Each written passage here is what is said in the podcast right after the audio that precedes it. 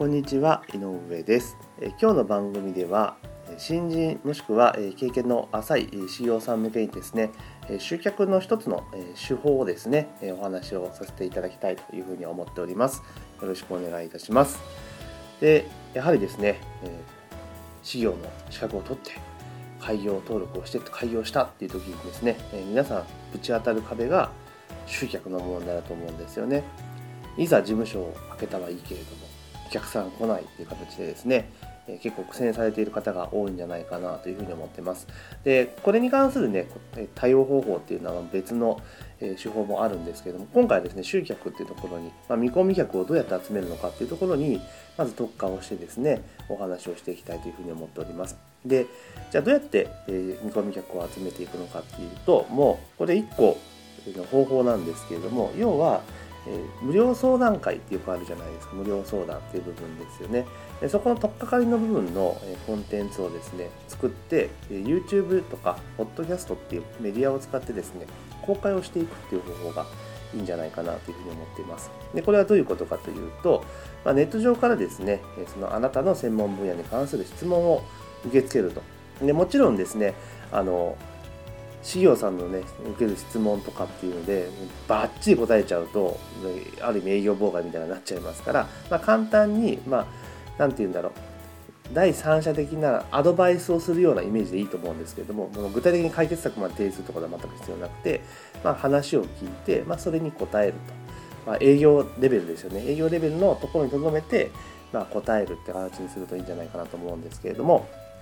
まあ、そういったものをまあ、自分のメディアですよね、まあブまあ、ブログがいいのか分かんないですけど、えブログであったりとか、えー、YouTube であったりとか、ポッドキャストであったりとか、まあ、サウンドクラウドであったりとか、ノートであったりとか、まあ、いろんな今媒体がありますので、まあ、そういったものを使ってですね、えーえー、Q&A みたいな感じで番組を展開していくと、意外にですね、私、これあくまで仮説なんですけれども、Q&A って結構需要が高いと思うんですよね。で、今ってなんか調べ物するときって絶対ネットで調べるじゃないですか。でそうなってくると、まあ、Q&A とかでうまく、え、ま、YouTube とかそういったパワーのあるメディアを使ってですね、やっておくと意外に検索で引っかかったりするような気がするんですよね。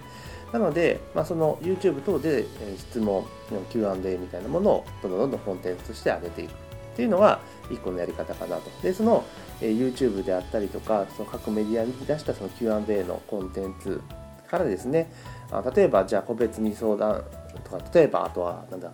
質問を受け付けますよみたいな感じにしていけばそこから質問も当然入ってくると思うんですよね。でそうすれば当然そういう悩みを抱えている方の、まあ、生の声と手に入るっていうことと、まあ、需要が分かるっていうこととあとはその問題を抱えているその人そのものと、まあ、質問が来ればですねつながることができるんですよねちょっとその人って見込み客になる可能性があるわけじゃないですかただもちろん何て言うんだろうえ無料でのあれになるから全部が全部それにつながるとは限らないですけれども少なくとも、えー、全く全然関係ない人よりも、まあ、見込み客になる可能性が非常に高いんじゃないかなというふうに思っています。なので、まあ、そういった形で QA サイトみたいな QA のコンテンツっていうのかな番組を作って運営していくと、まあ、徐々にですね集めていくことができるんじゃないかなというふうに思いますただですねここで問題が出てくるんですけどあったと QA サイトを作って QA コンテンツを作っていけば集客につながるんじゃないかっていうのはよく分かったと。でも質問ないし今みたいなこれからやるからその場合質問はどうしたらいいんだみたいな話に当然なってくると思うんですよね。まあ、そりゃそうですよね。いきなり質問なんかあるわけないので、まあ、どうやってじゃあコンテンツサイト作っていくのかというと、もうこれも明確にやる方法が1個ありまして、では何かというと、あのインターネット上に QA サイトっていっぱいあるじゃないですか、QA サイト。ね、例えば Yahoo 知恵袋であったり、教えてグーであったりとか、ね、ハテナであったりとか、いろいろありますよね。で、そこにですね、質問ってゴロゴロあるわけなんですよ。質問がね、ゴロゴロあるわけなんですよ。だから最初は、そこから自分のテーマに合致する、自分の専門分野に合致する質問をピックアップして、それに答えていく以上でいいと思うんですよね。で、それを、だから例えばその教えて偶上で展開しちゃうと、なんか全然自分の収益につながらないので、それを自分のメディアに展開をすると。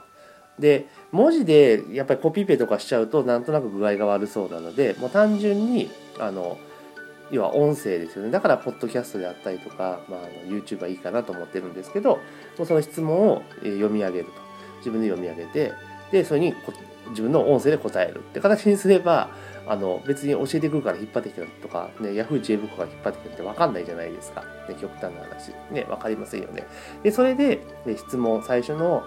当初のうちはですねそういう形でコンテンツを作っていく。QA コンテンツを作っていくっていうのがいいんじゃないかなというふうに思います。でそれも多分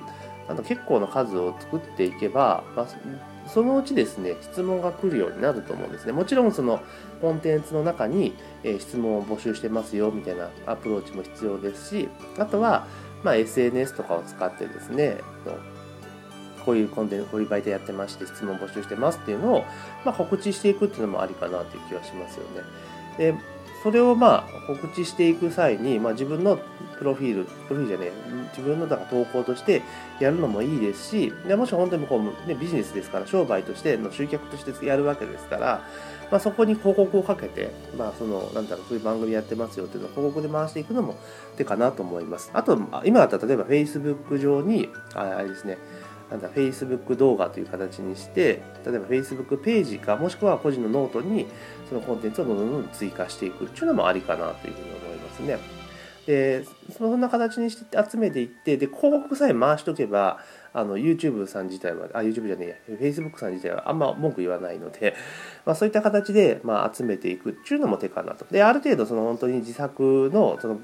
QA サイトから引っ張ってきた質問である程度のコンテンツができてくると本当にそのね、番組内で質問募集してますよって促していけば多分ちょいちょい入ってくると思うんですよ質問が。ね、でそうすればその今度はその質問に答えていけばいいだけですから、まあ、そういった形で Q&A 番組っていうのを作っていくと、まあ、集客につながりやすいんじゃないかなというふうに思います。あとはその質問の受け方ですよね。受けるところの窓口をどうするかって話で、まあ、それはメルマガ配信スタンドの方も使ってもいいですし、まあ、今だったらもう LINE でちゃちゃっと受け付けちゃうっていうのもありかなっていう気がします。で、その LINE とかで例えば受け付けるような形にしてしまえば、そこ登録してもらった時点で、まあ、LINE アットのリストに格納されるってことになるので、結構まあ一石二鳥かなと。で、しかも、でその自分はターゲットとしている属性にほぼハマる人の、まあ、LINE アットの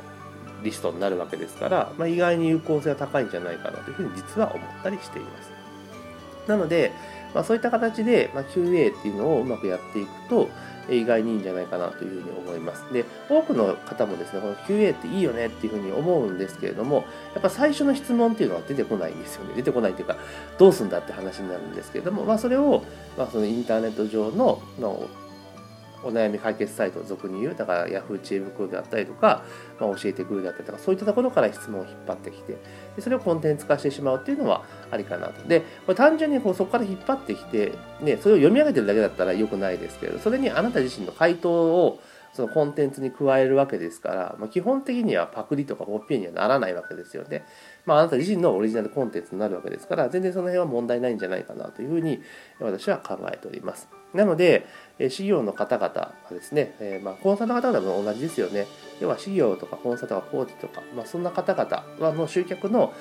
手段として、まあ、そういう Q&A っていうのを使っていくのは結構面白いんじゃないかなというふうに思います。で、もう実際もうまくビジネスがですね、軌道に乗っていて、まあ、収益そんな困ってないよって人はあえてやる必要ないにしても、あの、なんだろう、本当これから立ち上げていくぞと、お客さんどんどん集めていかなきゃいけないぞっていう人に関しては、結構有効な手法だと思いますし、それこそ、お金をかけずにやれる集客手法になると思うんですよね。お金をかけずに。もちろん Facebook で広告回すってなったら広告費がかかりますけれども、当初の段階で言ったら広告回さないでもなんとかいけそうな気もしています。まあ、ただこれ、あくまでも私自身の、まあ、今までの、ま経験からのある意味仮説の部分も結構多かったりするので、まあ、私自身もこのパターンでですねちょっと今実験を、えやっています。なので、まあ、その実験がうまくいけばあ有効なんだなという形で、まあ、ご提案はできるのかなと思いますし、まあ、仮にちょっとうまくいかなかったらうん、まあ、うまくいきませんでしたって話にはなるんですけど、おそらくうまくいくんじゃないかなというふうに思ってます。ですから、私はちょっと別のことでやってますけれども、その QA っていうところからの見込み客集めっていうのをうまくやれれば、結構、その、本当、事業の方々とかの集客メニューとして一つご提案できるぐらいのプログラムになるんじゃないかなというふうに思ってますので、まあ、カチカチとですね、まあ、これもちょっとすぐ即効性のある手法ではないですから、まあ、徐々にですね、じわりじわり効いてくる系になりますので、まあ、私どもその検証の方を、まあ、コツコツとやっていこうというふうに思っております。で今日の音声まとめますと、まあ、新人の事業の方々とか経験の浅い事業の方々で集客困っている方々への、まあ、1個の手法の提案という形で、まあ、お悩み解決サイト Q&A ですね Q&A コンテンツを作ってそれを公開していきましょうよとで最終的にはそのコンテンツを使って、ね、質問も集めていきましょうよって話をしました。ただ一番のネックになるのは当初質問なんかないし質問も来ないからどうしたらいいんだっていうところの部分に関しては当初はお悩み解決サイトから質問を引っ張ってきて、まあ、それに答えるという形の形式をとっていくと。いうふうにするといいですよっていうお話と。であとはその質問の受け方っていうのを、まあ、LINE 受け口を LINE アットとかにしておけば、まあ、その質問を受けた時点で、まあ、あなたのサービスとかの属性に合った見込み客を LINE アットのリスト化できますよっていうところでメリットがありますというようなお話になりました。ですから、まあ、この方法結構もう聞いたらすぐできると思うので、まずですね、ピンときた人はで一回 Yahoo 知恵袋とか見てみたらいいですね。自分の関連するテーマで。検索してみると結構あなるほどっていうのがお分かりいただけるかなというふうに思っております。